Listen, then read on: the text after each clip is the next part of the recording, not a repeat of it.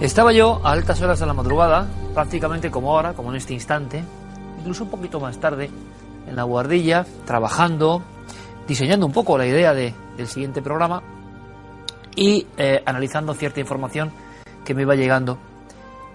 Es verdad que los sonidos de la madera son siempre muy sugerentes, quienes vivan en casas con madera lo sabrán, y vivir unos años en una casa con mucha madera, muchas vigas, me ha hecho aprender y comprender que en algunos de los casos poltergeist, casas con fenómenos raros, donde se producen ruidos como explosiones, golpes. Yo estoy convencido que muchos, repito, son mm, provenientes de la madera, de su expansión, de su contracción. Menudo mundo, ¿no? Va uno aprendiendo a fuerza, pero hay cosas que no son la madera, evidentemente. Yo volví a sentir un escalofrío como hacía mucho tiempo, como hacía mucho tiempo. Es más, me atreví a poner en las redes sociales, en Twitter, que el mío es Nave del Misterio, ustedes ya lo saben, Nave del Misterio, eh, es la psicofonía más sobrecogedora que yo he escuchado en los últimos 15 años, posiblemente. Llegaba desde Córdoba, la escucharemos la próxima semana. Realmente no hay palabras, es decir, tampoco es un mensaje concreto, no es un mensaje rotundo, no es algo que podamos entender, sobrecogernos con el contenido. Son como sonidos, el típico sonido que uno tiene en la pituitaria ¿no? y en el recuerdo casi casi puede conectar con él cuando iba uno a la guardería, ¿se acuerdan? Ese sonido del bullicio de un colegio, ese sonido como de coro de voces de diferentes épocas que se mezclan a la salida del cole cuando los niños en tromba acuden a encontrarse con sus padres o a la ruta que les lleva a otro lugar, ese sonido del bullicio infantil que seguro que es muy parecido en los años 20, en los años 70, en los años 10, da igual. Pocas cosas tan uniformes como el sonido de la algarabía de los niños. Da igual la tecnología, el tiempo en que se viva, esa especie de rosario de voces, como con risas entrecortadas, como un idioma eh, que escuchado así a posteriori sobrecoge, sigue produciéndose de la misma forma. Y desde Córdoba nos llegaba esta voz, este grupo de voces, eh, obtenida con personas eh, de verdad de la máxima confianza. Yo creo que ustedes ya nos conocen. En este caso, además, intentando, como últimamente estamos haciendo, conjuntar el ámbito de lo científico, puramente medible, replicable, reproducible de nuevo por otros, y las sensaciones, las conjunciones nos están dejando sorprendidos porque realmente ocurren, pero como guinda, como sorpresa, había esta grabación. Y yo la estaba escuchando así como estoy ahora mismo, con los cascos, con los auriculares, y me parecía estar, mm, pero pocas veces hago tan claro, ¿eh? en mitad de ese extraño holgorio, pero que uno intuye, sobre todo si es psicofónico, ¿no? Que tiene algo también de, perdido en el tiempo, algo de dramático. Me quedé de piedra, de verdad. Y eso que uno anda un poco curado de espanto y no, no le impresionan mucho las psicofonías ya. No es que le impresionen, es que es como, bueno, las he escuchado tantas veces. El buen amigo de esta casa, Bertín Osborne, en su programa, nos invitaba y estaba empeñado en escuchar unas psicofonías. Y ese hombre, con lo alto que es, y que ha vivido muchas cosas, no podía soportar, pero como alguna gente que yo he entrevistado, ¿eh? la simple audición de las psicofonías, de lo que significan, de sin saber muy bien a qué pertenecen, qué son, transmiten algo que a algunas personas mm, les, les encoge realmente.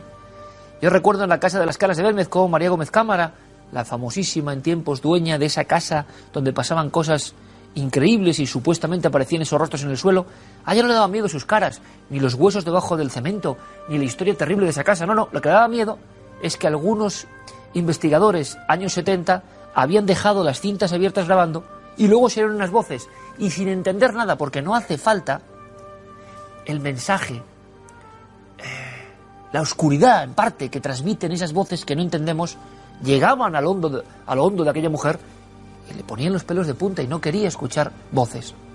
Yo recuerdo que la primera vez que escuché una psicofonía tuve tanto miedo con mi amigo Lorenzo de Andanzas eh, Colegiales.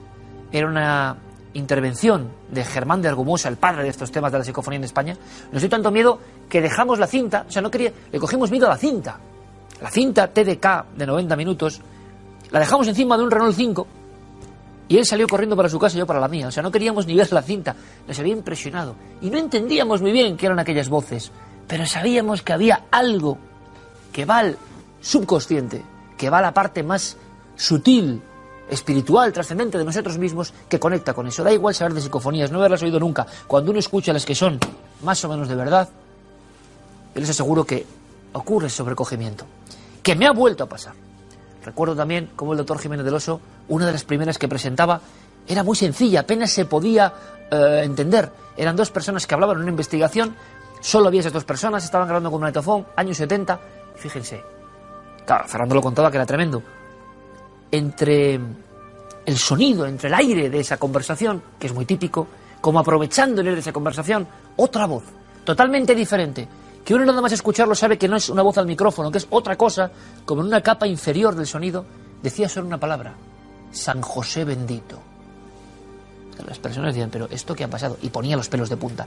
Pero esta de los niños, esta de los niños tengo yo que saber qué es, por qué en este lugar. Vamos a descubrirlo la semana pasada, pero ¿saben lo bonito?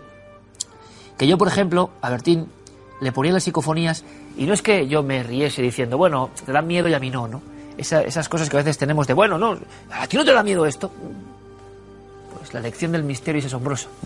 Tres o cuatro días después de la grabación de ese programa, me llega una psicofonía que me vuelve a dejar en mi guardilla solo, absolutamente aterrorizado. Les aseguro que encima hubo golpes en la madera y yo ya miraba para todas partes.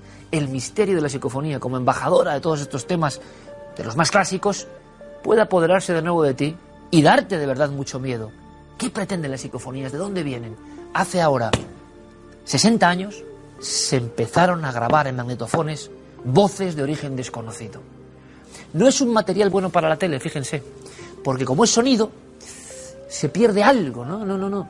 Pero yo creo que esta es tan especial que tenemos que analizarla todos juntos. Ya está siendo procesada por expertos en sonido del equipo y están muy sorprendidos. Espero que esa sorpresa también conecte con ustedes. Y que esta ola de misterio clásico, ¿por qué no? Nosotros no renegamos del misterio clásico. Nos gusta todo, pero no renegamos de los clásicos, sobre todo cuando no se han descubierto. ¿Quiénes son esos niños en un lugar donde no puede haber niños, con todo cerrado y todo aislado? ¿Qué quieren decirnos? ¿Entenderemos algún día el mensaje? La semana que viene les prometo emociones fuertes. Hasta dentro de siete días, amigos.